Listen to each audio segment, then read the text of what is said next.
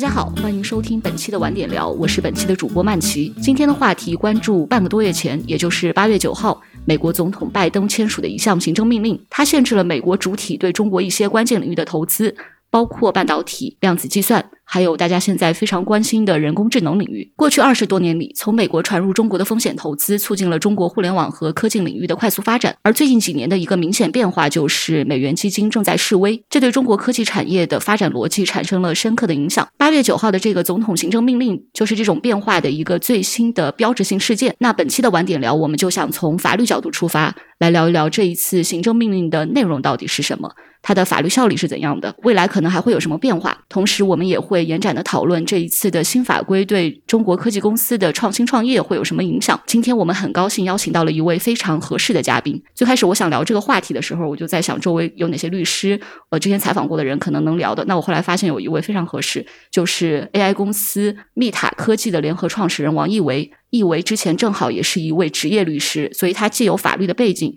同时也是这一次新法规会受影响的对象。呃，大家好，我是密塔科技首席运营官王一维，A.K. 王一快。在创立密塔科技之前呢，我大概做了十年的律师。呃，之前做律师的主要的领域呢，也是主要在投融资、企业并购和海外上市这样的一个领域。呃，可能大家都知道，这个阿里巴巴当年这个上市的时候，这个就当年我比较有幸去参与负责它的金融板块。所以整个其实我的做律师的这个职业生涯是伴随着美元基金进入中国市场，以及他们在境外去进行退出，呃，这样的一个这个职业的路线，嗯，是美随着美元基金投资的这个兴起，让我们中国的有一批的这个做飞速的、做投融资的这批律师成长了起来。呃，那从一八年开始呢，我开始和我的合伙人一起进入了人工智能的这样的一个领域，呃，正好呢，也是现在就是。这个风头正劲的这个生成式 AI 啊，也就是这个所谓的大语言模型相关的这样的一个领域，我们密塔也做了自己的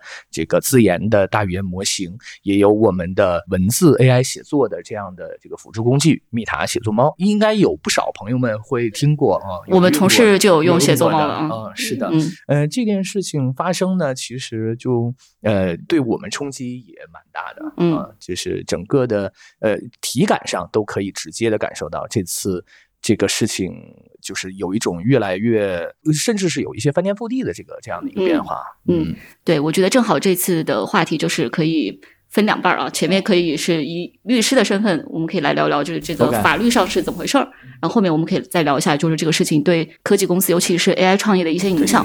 我们可以从最基础的开始聊，就是八月九号，美国方面其实是发了两个文件，一个是拜登的总统行政命令，然后另外一个是财政部他发了一份可以说是更详细的一个规则吧。对，立法通知。对，你可以先和我们讲讲，就是这两个文件的核心内容是什么，包括里面的一些要点，大家要注意的一些规则是什么。明白。呃，如果是泛泛的一句话来讲的话，就是它禁止美国人。啊，这个人包括自然人和法人，以任何的方式，特别主要是以资金的这样的一个方式，去促进中国，包括香港和澳门的四个核心产业的一个发展。嗯，就是这四个主要的是半导体、微电子、量子信息和人工智能，相当于抠了四个技能点，说这个地方是这个绝对不能让美国人的钱以任何方式流进来的。嗯，另外呢，这个流向的指向也非常的明确，就只有我们中国大陆、香。和澳门，就是针对着我们来的。嗯。我注意到它里面好像就是有一些情况，比如说中国的公司在国外，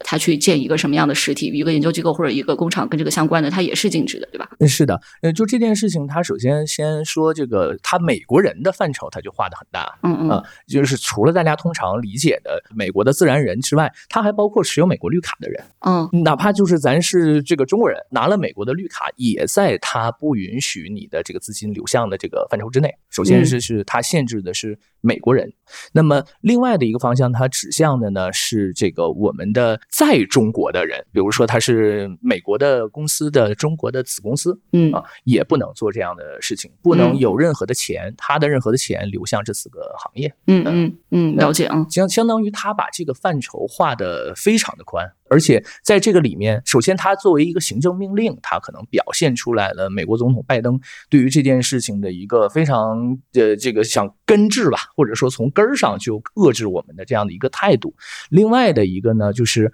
我们可以看到财政部先发的这个立法通知，这个可以理解为有点像这个像。比如说，我们国家立法的时候那种征求意见稿，嗯，这个最终出来的这样的一个财政部的这样的一个规定，它不会是一个法案，它会是一个规定 （regulation），它不会是一个 law 或者 act。那这个规定应该不会。大幅度的偏离它的这个立法通知里面规定的这样的一些内容，嗯，呃，所以基本上能够体现出来，就是说财政部想作为具体执行总总统命令的这样的一个部门，他想具体来怎么干啊？在财政部的这个立法通知里面，它有一些什么规定的具体的点吗？对，首先呢，它采取了两段式的这样的一个监管的方式，就是说，在这四个领域不一定是完全禁止的，它划分成了需要申报的交易和被禁止的交易。需要申报的交易，它的给了一个定性，叫做说涉及国家安全的技术和产品。那这个范围其实就是我们之前说的那四个啊，他先划定了四个，这个半导体、呃微电子、量子信息、人工智能这些，他认为都涉及到美国的国家安全。然后与之相这个对应的呢，其实是明确说明了，就说什么叫做被禁止的这个交易，这个就绝对不能做，叫做可能大幅度提升中国的军事情报监视网络能力，从而对国家安全构成特别严重威胁。啊，它有加了这样的几个限定，但这个限定听起来好像就判定是比较主观的呀，我感觉。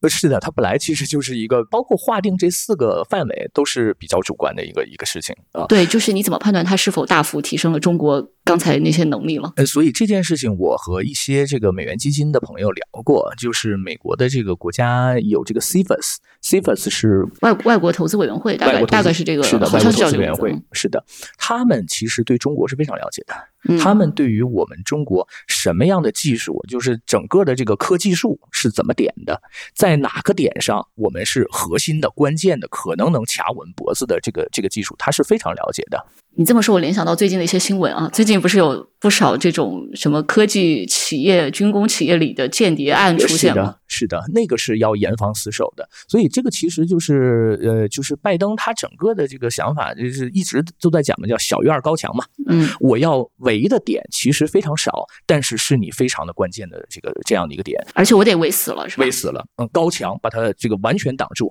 围着这个小院周围的那那些技术，你可以好好发展，怎么发展都可以。但是你这个中间最核心的那些，其实就是他讲到的，呃，这个可能大幅度提升中国军事情报监视网络能力的这些部分。但是很有可能在实施过程中间，这个小院儿就不是个小院儿了，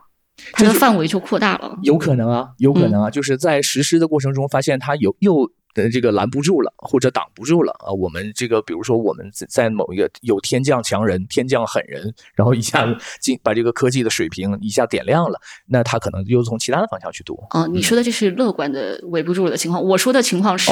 就是很多公司，包括你刚刚说的美元基金的朋友，他们可能会更严格的来自我审查，就是他他可能会很多领域都不会再投资。是的，呃，这个情况如果是以我们利用美元基金的这个情况来看的话，这个一定是一个非常悲观的一个情况，因为在现在第一步，他拿出来了这个划定了这四个范围嘛，四个领域，那其实已经严重表明态度了。你围绕着四个的这个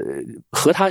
稍微有点沾边的，就是比如说人工智能。嗯，人工智能，那你说它这个里面什么叫做可能对国家安全构成特别严重威胁呢？对吧？大语言模型算不算？这个怎么去理解这件事情？都嗯，其实它的自由度是很高的，都受限于这个财政部或者说这个美国整体的政策对这件事情怎么看？嗯，所以美元基金呃采用了一种类似于层层加码这样的一个态度。啊，我觉得是接下来会发生的这个效应，或者很多人讲叫就就寒蝉效应嘛。嗯，你刚才也提到说，这个财政部的预先通知，它是像征求意见稿一样，它四十五天之后才会有一个确定的版本。所以这四十五天里面，理论上是有可能会有些弹性空间的，是吗？嗯，这四十五天是留给我们的朋友啊，或者说希望继续跟美中国做生意的这样的人去在美国去进行游说、去进行 lobby、去进行这个反馈，呃的一个时间。当然了，就是也不一定就只有这四十五天，这四十五天是向社会公众征求意见的时间。它后面具体什么时候？呃，我看到一个有个美国律所的这个说法，惯例上可能要还是要明年了才会真正的有财政部发出来这个具体的实施。细则哦，明白，就说真正实施的细则是明年才会看到。是的，嗯嗯，是的，可能明年才会看到。但是财政部在这个里面，其实我们也有看到说。他也并不想完全堵死，就是财政部还是和气生财，大家还是要继续做生意，继续挣钱。嗯，也不能完全失去我们中国的这部分的市场啊。美国还是有很多人希望能从中国的整个科技的发展中受益，呃，获得这个资金。这个体现在文件里的什么内容上啊？在这个他的立法通知里面，他立法通知里面其实留了一部分的口子，或者叫你留了一部分的口子，就是比如说投资公开市场的金融产品啊。就是买公开市场的科技股的股票，嗯，这个是财政部觉得可以，这这都不是最终结果。明白明白嗯，财政部的感觉呢是说，这个投资公开市场的金融产品，或者说你作为美国人啊，美国人作为 LP 参与纯财务投资。嗯，纯财务投资的意思就是说，你美国人不在这支基金里面担任董事，或者你也没有任命的这个权利，你也不管他的财务，你就纯出钱。嗯，这件事情有可能会被作为一个流出的一个口子。嗯，他的意思是纯做 LP，不管这个资金的运营的话，那四个领域也可以投吗？他可以投到这个这样的一支基金里啊，这个基金可以投，这个基金可以去投去啊，他。你把这件事情作为一个一个口子，但这个可以投的是你刚刚说的申报的那部分，对吧？禁止的那部分是不行的。他说的叫交易可能不构成受管辖的交易，可能不管。哦，明白。呃，但是我觉得你的后面的这个理解有可能是会在正式的那个文件里面。明白，就是正式的更详细的文件里可能会把写的更清楚。现在这是有点模糊的，你觉得？是的，是模糊的，就是因为从实际上从我们观察到的这些美元基金目前的这些动作来看，大家其实是在站队，嗯，呃，就是给予站队。嗯，纷纷的表明自己的态度，因为不同的这个美国的这些不同的 LP，或者说最大的这些美国的 LP，呃，他也有不同的政治的立场嘛。就是我是这个跟中国比较好，还是跟中国关系不好的？这些大的 LP 基本上都是这个 pension fund 嘛，就是大学的这个这个退休基金等等这些。那对对对，我们知道有一些在中国活跃的美元基金。他们的这个管理人已经在美国开始就表态了，说，比如说，我就呃绝对不投这四个领域了。嗯啊，我可以投别的啊，明白？不管申不申报还是禁止，我我都不投了，我都不投了啊！你把钱交给我，我还能继续帮你在中国挣钱。呃，其实是想要表明这样的一个态度。这件事情其实就挺说明问题的，就是你看我画了这四个领域，或者说作为中国的创业企业，我再在这四个领域里面去创业，利用美元基金几乎不可能了。就是他发出来这个就是这么个情况。嗯，但他留的这个口子就是说我在二级市场买股票我是可以的，是可以的。嗯，是可以的。嗯，中国大 A 资产现在这么便宜，对吧？那也大家也可能 想买 A 买。嗯，就是这件事情跟我们可能根本的颠覆了我们过去的整个一个创业的一个思路。很有意思的是，就是在我觉得可能一零年，就是互联网这一波吧，互联网这一波基本上大家都是这些巨头，所有这些巨头都是利用美元基金。成长壮大起来的，对，包括你说你之前参与过这个阿里上市的这个过程中间，肯定也是有非常多美国的资本的。是的，所有的都是我们大家现在耳熟能详的。这个从最早新浪、搜狐到这些巨头 BAT，大家其实都是拿着美元基金这个成长起来的。主要是因为它就是采用这个呃这个中国公司到海外上市，嗯，这样的一个利用全世界的钱能去干一些特别大的事儿。嗯，你你先要铺市场，然后你又不着急盈利。那整个这些，其实，在 A 股市场上是不行的，但是在美国的这个纳斯达克，或者说这个纽交所上市是符合它的上市规则的，就是你亏钱也可以上。这个过程中间，美国基金也赚了很多钱啊，也赚了非常多的钱，其实是挺好的，挺蜜月的那这个那段时间。但是这些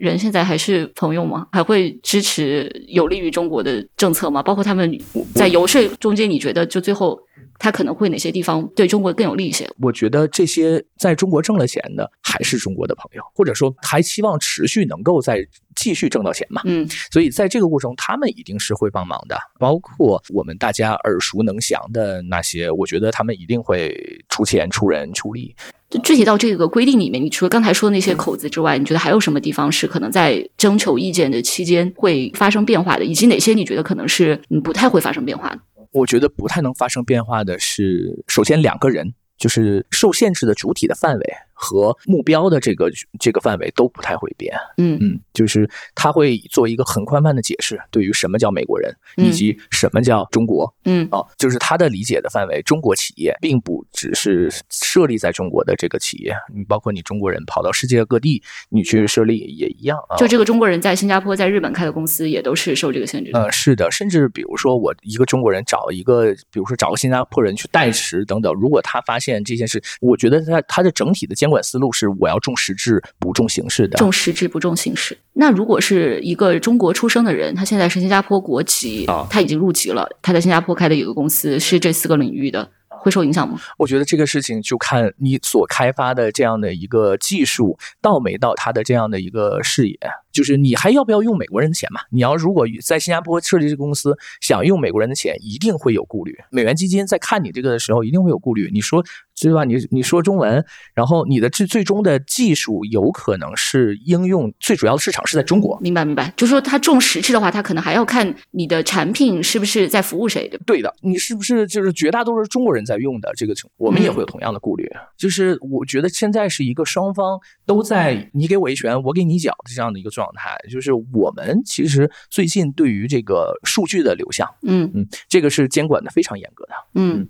就是严格禁止我们的这个以任何形式我们国家的这个数据去流向美国，应用于比如说它的大语言模型 GPT 四，就是这个是严禁不让用的。这是你刚才说不会变的部分，就是它限制的主体和对象是不会变的。那可能有弹性空间，是口子，口子，口子就是财政部去平衡各方利益，去把这个口子看能画的多么的明显。我觉得这个流出的这个口子会画的尽量的明确，让你知道说这个其实是口子。这个才实现它的最终的这个立法的这样的一个目的。它现在这个财政部的预先通知里是规定的不够明确的，是吗？它它留出来的这个口子，我觉得在 LP 的那个层面，就是是不是纯财务投资？嗯，这这个部分如何去界定，或者说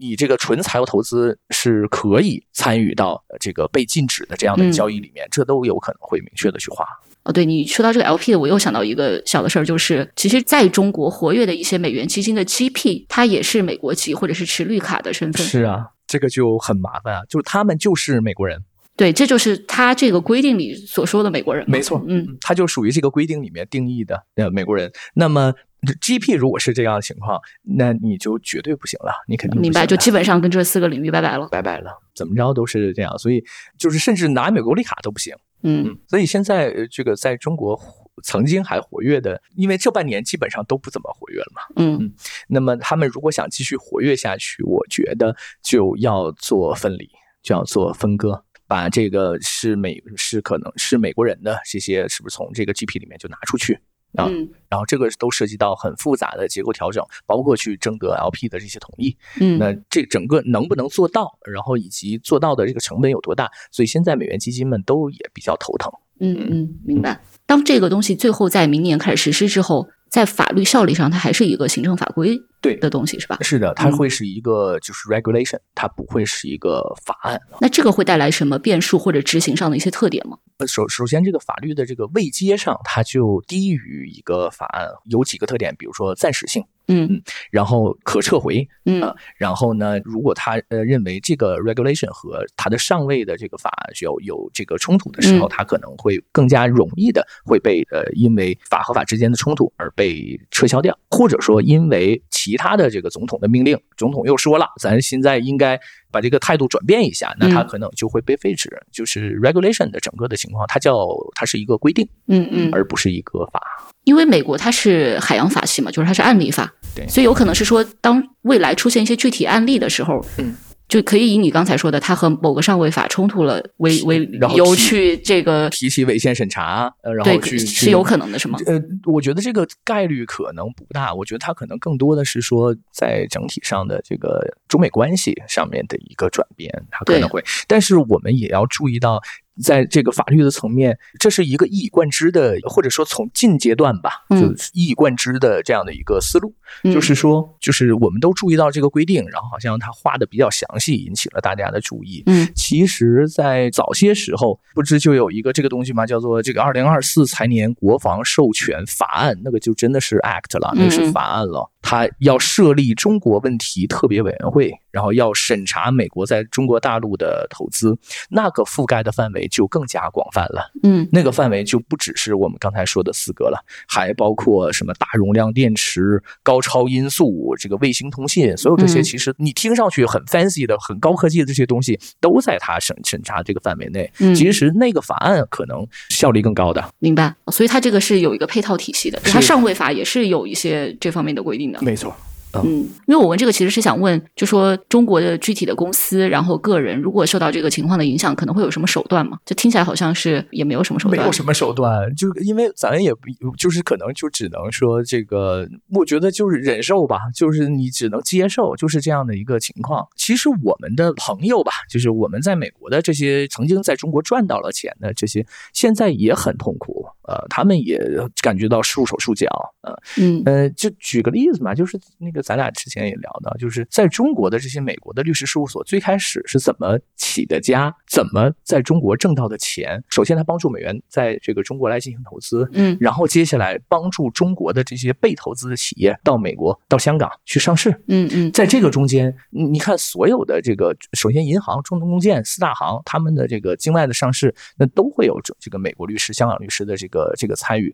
在这个中间，大家都挣了很多钱。现在这个情况没有了。没有美元投资，美股其实还可以。我最近跟一些朋友做美股上市的这个外所的朋友聊，美股还可以，嗯，但是香港不行吧？是今年香港 IPO 非常差，极差。呃，就美股可能还行，但是已经感觉就是尾声了。当然，其他行业的可能还行，这医疗啊等等这些可能还可以。但是你要如果是在这四个行业里面再出现公司希望用美国的钱，就不可能了。对你说到这个，我们前几天晚点财经也发了一个信息嘛，是说好些国外的非常大的律所在中国在裁撤办公室，或者搬到香港，或者直接就走了，就走了，嗯，就走了。呃，这个事儿很有意思，就是呃，因为没有业务了嘛。没有活了。那么最早进来的那样的一批，因为他的中国的本地化做的还是比较好，包括他的一些核心的合伙人，甚至有一些，比如说原来在国企工作过啊等等，他非常了解中国的这样的一些做生意的风土人情。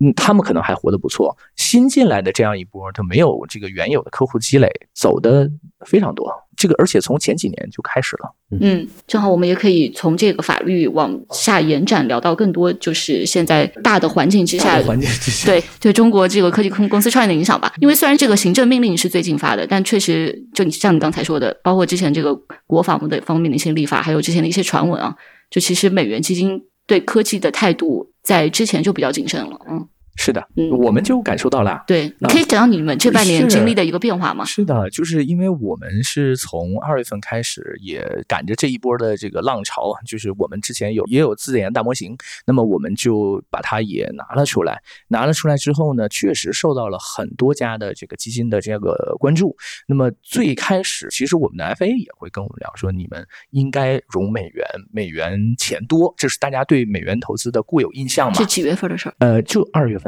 二月份啊，二月份就是 GPT 刚火起来，ChatGPT 春节刚结束没多久的时候，对，一直到三月底这个期间聊的主要都是美元基金啊，大家都很感兴趣，各规模的美元基金都在聊这个事儿，甚至呢，就是有一些就是说聊的时候都说我们有双币基金，虽然是人民币来聊的，你们要偏好美元也可以投，嗯，聊得如火如荼，突然间美元基金就都不聊了，就都消失了。我想知道为什么二月的时候你们自己包括 FA 也还是觉得可以拿美元啊？其实这之前。前整个大环境的趋势已经不是很好了。对，就是我觉得那个时候可能还没有那么的明确，甚至说美国，我觉得那边的态度也没有太明确。直到一个标志性的一个事件，我我的感觉啊，就是 ChatGPT 说我不向这个中国地区提供服务。嗯他明确说了这个事儿了。明确说了这个事儿之后，我觉得就一夜之间大家就都不聊了，就是因为人家明，就是美国也明白这个事儿了，就也明确表达态度了，就是我不想跟你玩儿嗯啊。那所以大家就美元基金就都不聊了。然后接下来是，我觉得是从三月份那个时候开始，就美元基金基本上就都不不弄了，直到最最近，就是相当于这个行政命令发出来了，但是其实这个态度大家之前就都已经也很明确了。嗯，他们除了不看新项目之外，对已经投过的项目会有什么动作吗？呃，已经投过的项目感觉还可以，嗯然后但是呢，他们在嗯体系上都进行了切割嘛，包括红杉，它不是也做了这样的一个，就是中国是中国的，美国是美国的，这个各自独立品牌去运营。嗯嗯我觉得大家都在把这件事情划分的会更清楚一点儿，就是怎么说隔离风险吧。但是这个隔离不一定有用哦。嗯我觉得这这样的隔离，就看是不是这件事情会越演越烈，包括我们自己的态度，我们国家的监管部门的这些态度。呃，因为在在我在咱们国家做任何的这个高精尖的这个科技行业里面，或者是呃创业，或者说你去向这个人民群众 to C 端的去提供服务，to B 端的去提供服务，那么你都要看监管部门的态度嘛。嗯要看大家对这件事情怎么看。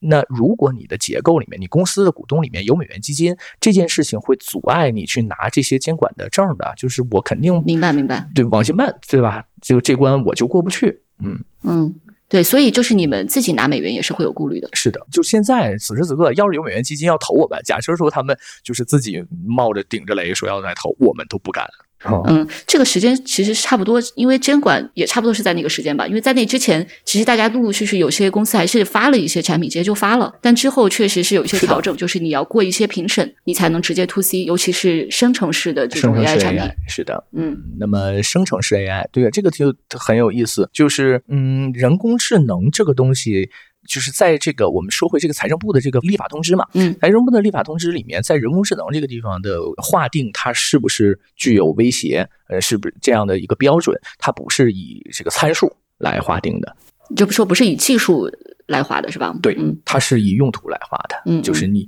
能不能用于呃我们提到的是可能威胁到美国国家安全的嗯这样的一个领域，可是这个就比较模糊。嗯嗯，你你就是人工智能，它其实是代替了人的这样的一些能力嘛，人去阅读，人去看，人去理解。那你说人工智能本身就会增加我们国家的这个网络能力啊。啊，cyber ability，、那一定会提升的，但是那那怎么区分呢？就是这事儿对对对，就这个很宽泛啊。很宽泛，嗯，包括现在人工智能又有一个大的热潮，也是因为 AGI 是因为通用性嘛，通用性就是在于它确实很多事儿它可能都能干。是很多事儿它都能干啊。嗯对，所以你说它能，比如说做视频，比如说画画，那如果将它用于，比如说军军事用途，也是可以的啊。现在不是有很多人已经就是将它用于诈骗用途了吗？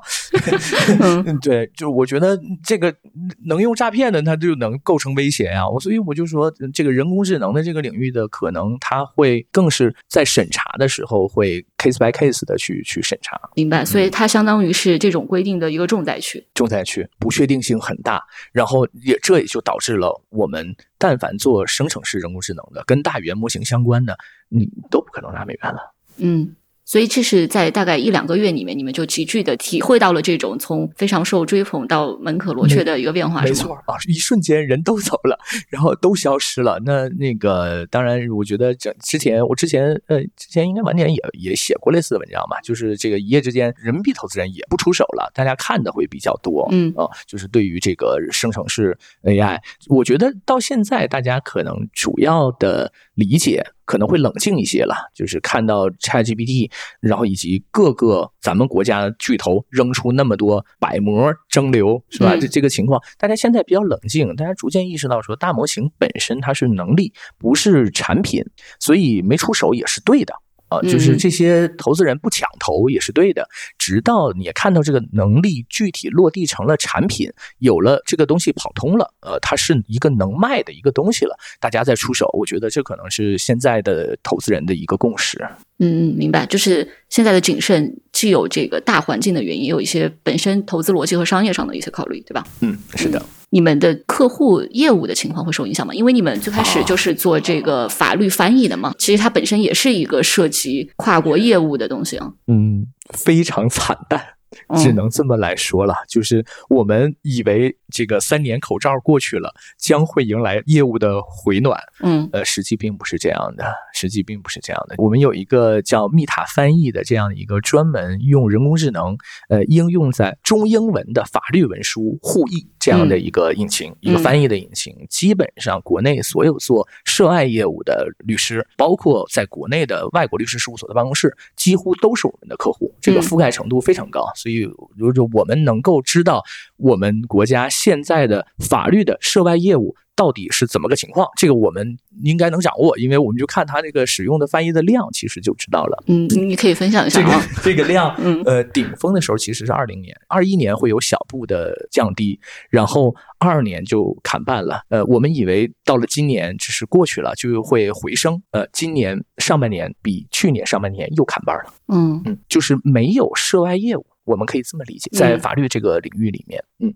呃，唯一好一些的呢是涉外的争议解决的部分，嗯，呃，这个会好一些，大家开始打官司了啊，和和我们曾经的海外的这些合作方开始有这个争议，那这个部分可能还有一点增量，嗯，但是原本的。呃，用翻译的大户，呃，IPO 啊，美元投资啊，这些啊，它需要中英双语的这种交易文件啊，这些都没有了啊。嗯，包括海外投标的那些文件，就是翻译标书等等这些，原来也都是主要文件类型，这些都就都消失了。嗯嗯，对，现在做涉外业务的律师，做飞速这一块的很闲，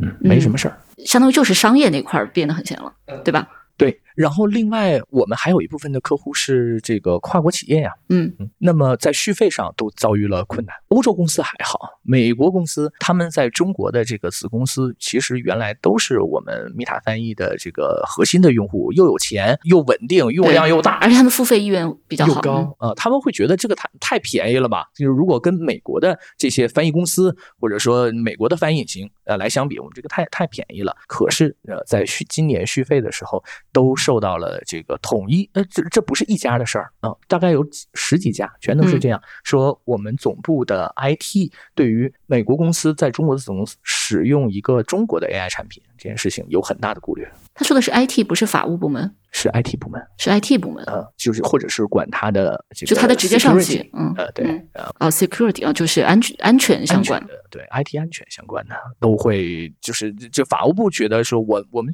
一直都在用啊，然后。我我觉得这件事情，他们可能一个直接的这个顾虑，就是说我这个相当相当于这种商业的信息都大量的存在我这种翻译的文件里面去，我他可能会担心我们作为一个中国公司是不是有义务，比如像像向中国政府提供这部分的信息。你们的云用的是哪家的？是阿里 Cloud 嘛？这个会是大家一个顾虑吗？就是如果你底层的云用的是一个中国厂中国云厂商的，嗯。会是一个顾虑，他们比较偏好是那个用那个 Azure，明白。但是现在他们也并没有提出明确的要求，说你做到什么我们就继续合作，也没有这个说说法，是吧？目前是没有的，但是他们我觉得会提出这样那样的顾虑，然后甚至就会觉得说，如果不是特别必要啊，那就不别用了。呃，有都有可能提出这个东西。我的意思就是说，你们还能做什么去争取这个继续续约？就像我，就像我刚才问你的，你可以把云厂商换成一个，比如说微软的或者谷歌的。呃，可以，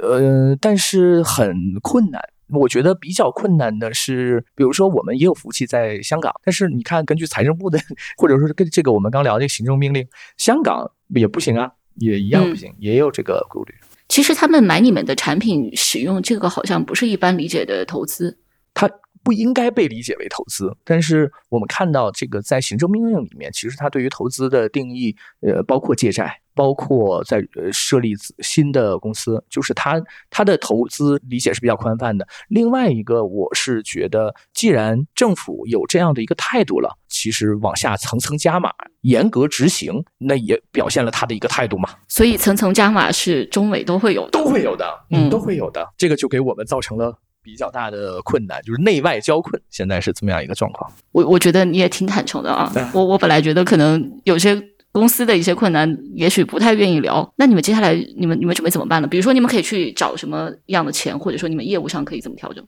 我们的调整其实就呃回归一下。呃，嗯因为我们的密塔写作猫其实是通用的写作能力，嗯它是偏写公文、写日报、周报、办公场景专门训练的这样的一个模型我。可以理解你们现在业务是两大块儿对吧？一个是跟你们最开始做的法律专业相关的，那主要是法律翻译，对，然后另外就是写作猫，这个是更泛人群的这个，包括写作，包括这个优化文本，包括生成的这样一个功能，是吧？没。错，嗯嗯然后，既然写作猫在目前的这个情况下，也是因为受到了监管，所以我们没没有办法去把它这个大规模的推推广起来。嗯那么，我们还是先回归我们最擅长的法律领域。嗯呃，法律大模型，法律的大模型应该是我们在十呃九月底十月份就会拿出来一版给大家看看。呃，这个是应该国内拿出来的第一个纯自研的法律类的垂直大模型。那这个就不是翻译了，是吧？它不是翻译了，嗯它是首先底座的这个模型就是以法律人的三段论这样的一个逻辑推理能力为核心为侧重，呃嗯大前提、小前提、结论，它是一个很纯法律人的这样一个大脑，我们可以这么来理解。然后它能去去实现的任务其实主要是三个方面，一个呢是在这个解决法律咨询的这个方面。也会利用到大模型本身的这种对话的这个能力，嗯呃，就是希望 C 端的普通人和一个律师一样这样的一个一个对话。啊，我最近好像是看到有一些类似的产品啊。哎，是的，嗯呃，然后另外呢，可能还会在这个律师助手的这个这个层面上啊。可是说实话，律师助手这个部分，嗯，在国外比较火，嗯在国内说实话还有很大距离。嗯主要的问题是说，我们目前坦诚一点说吧，就是我们国内的律师为科技付费这件事情，其实意愿不强。为科技产品付费意愿不强。是的，律师助手能帮律师干什么？能帮律师做很多这个简单、机械、重复的这样一些工作，比如说做这个我们叫 case summary，就是这个案案例的。呃，首先找类案，呃，嗯嗯同样的一个案件，这个在其他地方的法院是怎么判的，类案的推荐，然后呃这个案情的总结，嗯呃，这个帮他这个瞬间生成案情大事记，甚至起草这个诉状啊，嗯就是法律检索这些东西，其实都是这个大模型本身能力会做的比较好的。嗯律师助手，这个其实就是咱们之前也聊过那个 Harvey 英美的律所，现在是排着队的想用 Harvey。嗯 Harvey 是美国的一家创业公司和 OpenAI 合作的这样的一个一个律师助手的一个产品，嗯，完成的也是这些工作，嗯法律检索、类案的搜索，嗯。啊，嗯，在就在美国英美法系下面，这个类案搜索更加关键了，嗯，因为它 case 也特别多嘛，而实际上我们感觉啊，我们感觉这个效果不一定会好，你说律师之手的推广效果不一定会好，你是这个 Harvey，哦，你说 Harvey 的效果不一定会好？是的，我说 Harvey 的效果。你们试用过了吗？还是我们没有，我们没有试用过因为，很难等，很难拿到那个试，用是吧？那么多律所都在排队，嗯好像有一百多家律所都在排队用这个啊东西。那国外这个市场环境还是不错啊。是啊，嗯因为因为首先确实这个英美的律所特别在这些上面上舍得花钱。嗯，你觉得它难用可能会在哪儿？我觉得首首先就是在消除机器幻觉这个大模型的这个机器幻觉这个这个部分上会比较有挑战。嗯因为 GPT 本身其实并不是一个专门为了法律的这个思维去打造的这样的一个大模型。嗯那么，嗯那这个这个 Harvey 又是基于 GPT 去进行微调的，在这个过程中，相当于他的这个推理能力并不是按照法律人的推理能力去设计的，这个大模型本身的推理能力，而是它自然涌现的，嗯，而且它的 case 又那么多。他们应该是更注重案例的。美美国的法律的话，是的，你要记住每一个 case 里面的一个细节，这个就太困难了。大模型本身其实就跟咱们人脑的运行的规则是一样的。你比如说，现在让我就一个中国的法律的问题给你一个答案，那我应该是大差不差的，应该是可以给你的。嗯但是你要让我说出来。依据的是什么婚姻法的第多少条，然后那条具体是怎么规定的，这个我不知道，或者说我忘了，我可能可能就当年考司法考试的时候可能还记得，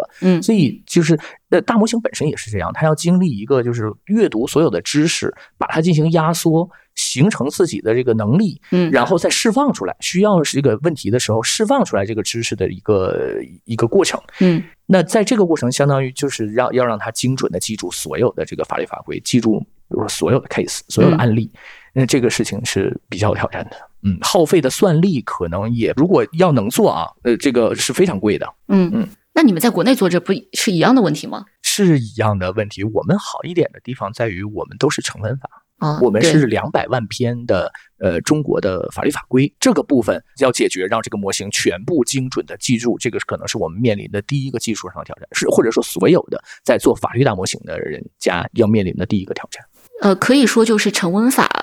的处理要比案例法要相对容易一些，是吗？是的，你你认为？是的，我觉得相对容易一些。我们要记住很多案例了，那记住这个案例的过程，首它都没有脱离掉基本的推理，就是我们那些成文的法律法规，嗯呃，所以应该还好一些。嗯，这是你说的法律的第二个。哦，对的，呃，另外可能就是我觉得是企业里面的合规，我因为这这个也热了很很呃挺有一段时间了，嗯几年了，就是我们现在对于合规的要求，特别是对于央国企这个内部的。呃，这个不管是数据合规、经营合规、什么劳动是这个方全方位的这个合规，它会提到一个很高的一个高度。嗯呃，那这个部分大家呃，就是更偏向于企业内部的知识，也要要放到这个大模型里面来。那翻译还是你们这个大模型的一个重要的下游任务吗？嗯还是它不是了？就是因为这块的客户都走了，是吗？或者说，它现在已经足够好了。我们的翻译其实是另外的一个模型，是很小的一个模型，它已经可以了，它只能完成一个任务，就是中英文的法律文书的翻译，而且这个可能在商业上是更合理的，因为它的模型更小，它可能整个成本就会更少。对。啊，是的，我觉得 Harvey 那个那个东西，它主要太贵了。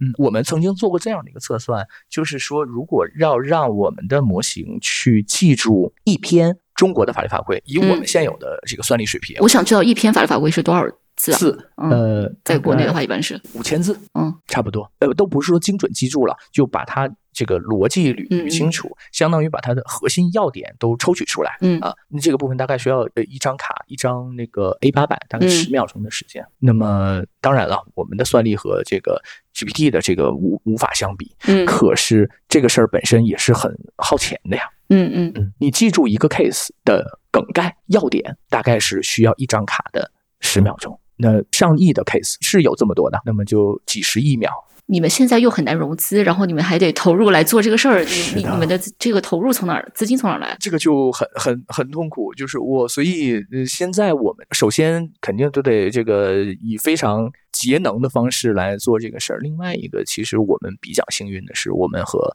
和北大的人工智能研究院、北大的法律人工智能实验室深度合作了四五年的时间了，呃，就是以共同开发这个科研项目的这样的一个方式，再往前推进行推进。他们会有一些计算资源的支持，是吗？计算资源也是真金白银的给钱，因为我们是深度绑定的这个战略合作。明白明白。前段时间我回学校就见那个见到计算机系的师弟嘛，然后说什么北大的计算资源很不如清华，那比清华太不如了，那差太多了。我跟你说，就在生成式 AI 这个这个地方，清华已经形成了一个集团化的抱团式的，不管是融资还是去拿项目，整个的他他们是这个层层推进，非常有体系的一个作战方式。确实，就现在数得出来的大模型领域非常知名的项目，基本上都是清华系的创始人。嗯，而反观我校，哎，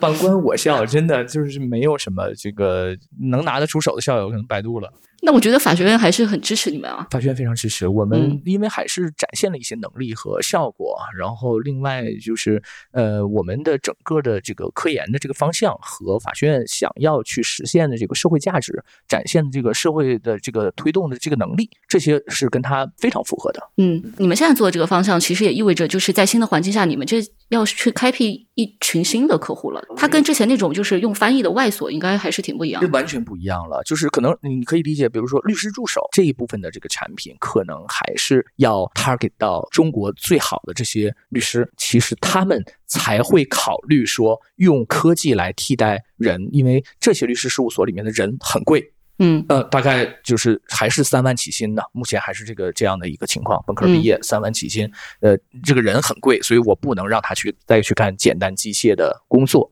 可是，就是大部分的我们中国的二三线城市的律师，平均可能一年也就是十几万的这样的一个业务的水平，嗯你不太能期待他还用技术，因为他请助理的也很很便宜啊。嗯，哦，你都不知道，就是这个律师助理的现在的工资水平到一个什么程度？一千五一个月啊，律师助理是全职工作的人全吗？职工作，不是实习生。不是实习生。律师助理需要考司法考试还是不用？呃，你都得过了司法考试了，还会要求你过了司法考试。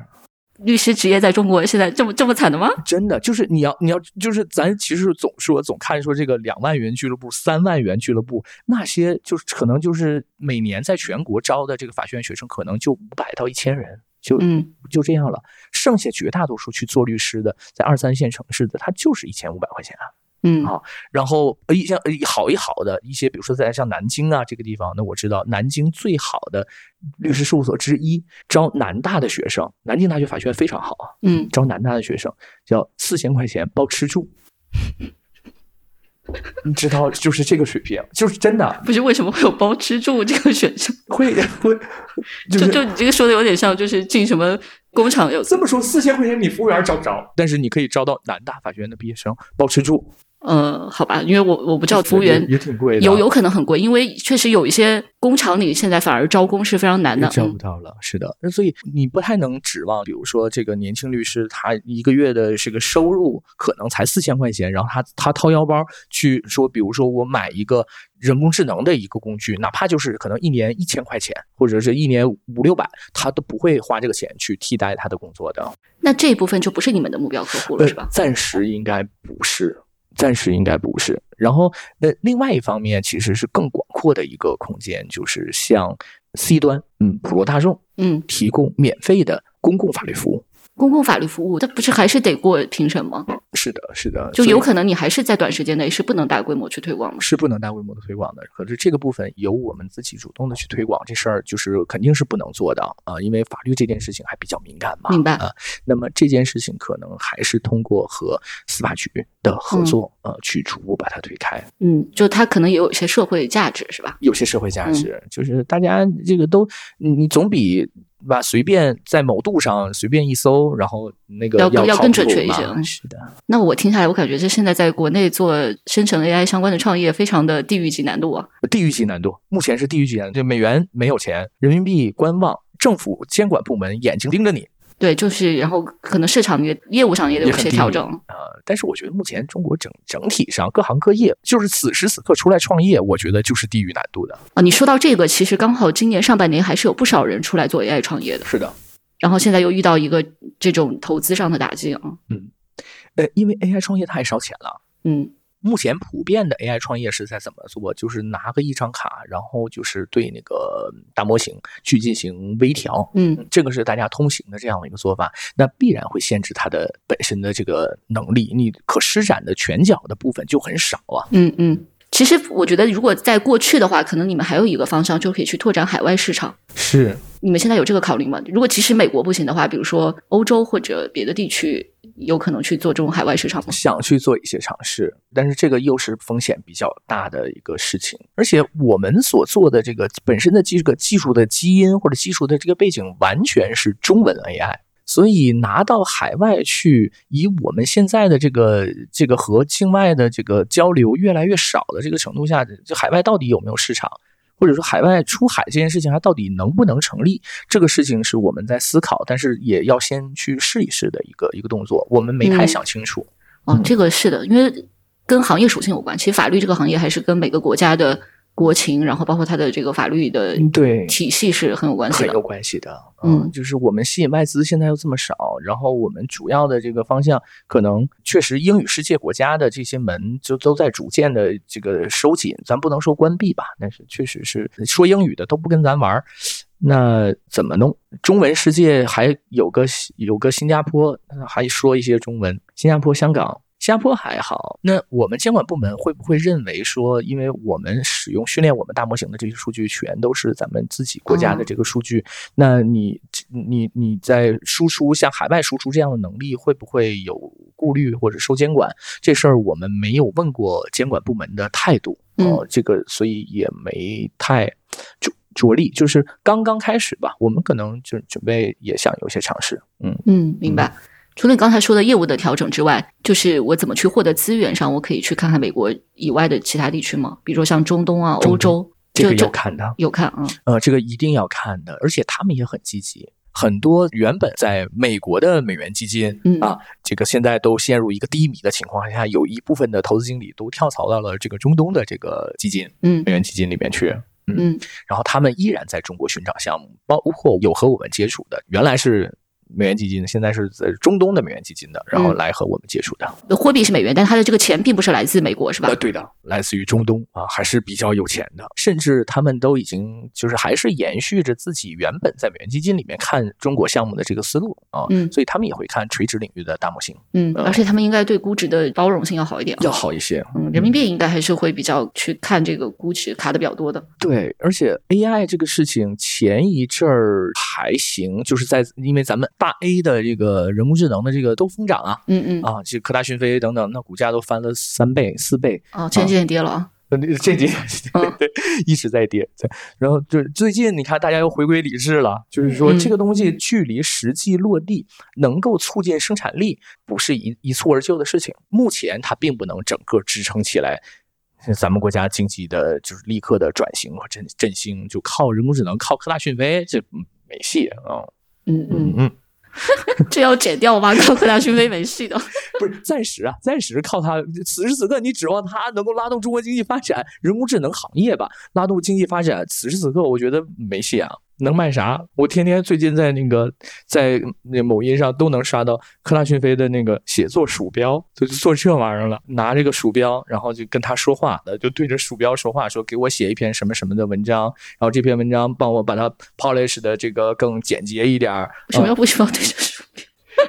就是我也不懂他为什么要做了个鼠标。我觉得这可能也是他适应中国环境的一个手段，因为中国人更喜欢为硬件付费。就你感觉你还是买了个东西。就软件付费的意愿没有那么好。是的，那对这可能也不是人家傻，我觉得这是一种生存的方法吧。没错，没错，他在开始卖他的鼠标了，但是我觉得这个也挺，就是看起来有点奇怪，对，看起来有点奇怪，可能他确实会有一些销售额，这这也不知道。对的，人工智能还太年轻，太稚嫩了。嗯。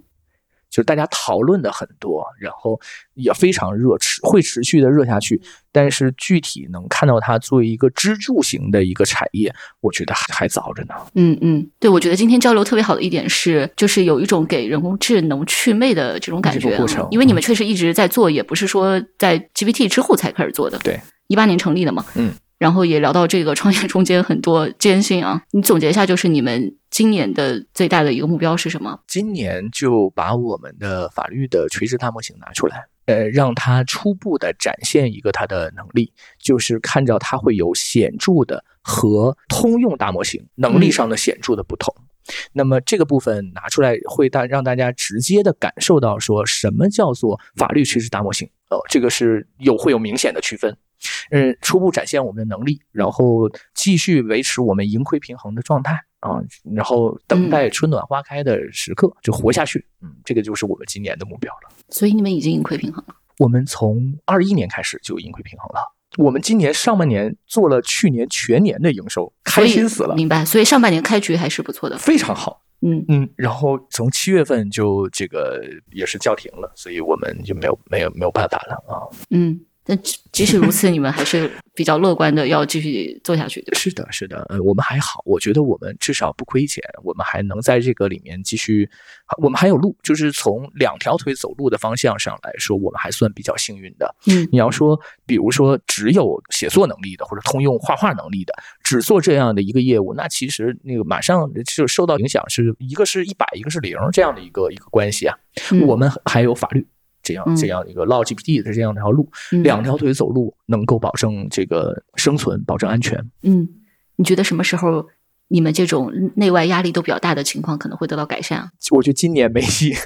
今年肯定没戏。然后明年也不好预测，是吧？明年不好预测，明年不好预测，真的就是走一步看一步。嗯，呃，就是本来今年上半年都预感到说，以为今年会好，嗯，然后甚至呢，从这个第一季度的体感上，我觉得所有人都是都是一样的，干劲儿非常足。嗯啊。呃，就是包括我的那些朋友们，律师朋友们，都是满世界的跑啊，三年没见的客户了，就赶快大家再开 up 一下，然后但是发现没有活儿，就净瞎跑了。嗯，呃，当时我心里还有一些窃喜，不是说那个看大家不好，就是我们还挺好的，我们真的就是觉得说，哎，疫疫情放开了，然后包括赶上了生成式人工智能的这一波，也体现在公司实际的营收上。哦，就是我感觉还真真的挺不错的，哎，结果就好了六个月，到七月份开始就马上又不行了。嗯，非常感谢今天一维的分享，非常的坦诚，然后既跟我们科普了这一次的总统行政命令，还有财政部的预先通知是一个什么样的法律上的内容，然后也讲到了分享了 AI 创业过过程中间的点点滴滴，然后我们也祝。整个行业吧，之后可以变得更顺利啊！是的，希望春天快点来到。嗯，好的，好的。嗯，那这期的晚点聊就到这了，我们下期再见。再见，拜拜。